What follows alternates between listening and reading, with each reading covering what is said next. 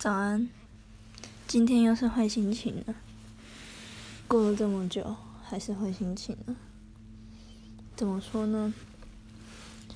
身为一群好朋友，但大家都戴着面具，表面上大家相处的和乐融融，实际上只只因为一点小事情，大家就吵架。那我不能理解的是，为什么会因为这一点小事情而吵架呢？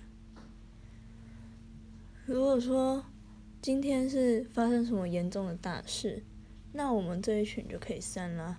但不对啊，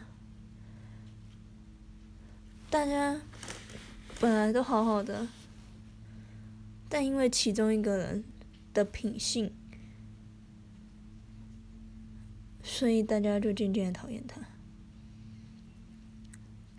而他也察觉事情的不对劲，那他也跟我们道歉了。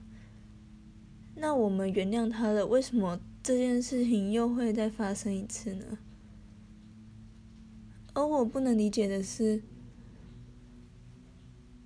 明明是好好的一群好朋友，为什么？会搞成这样呢？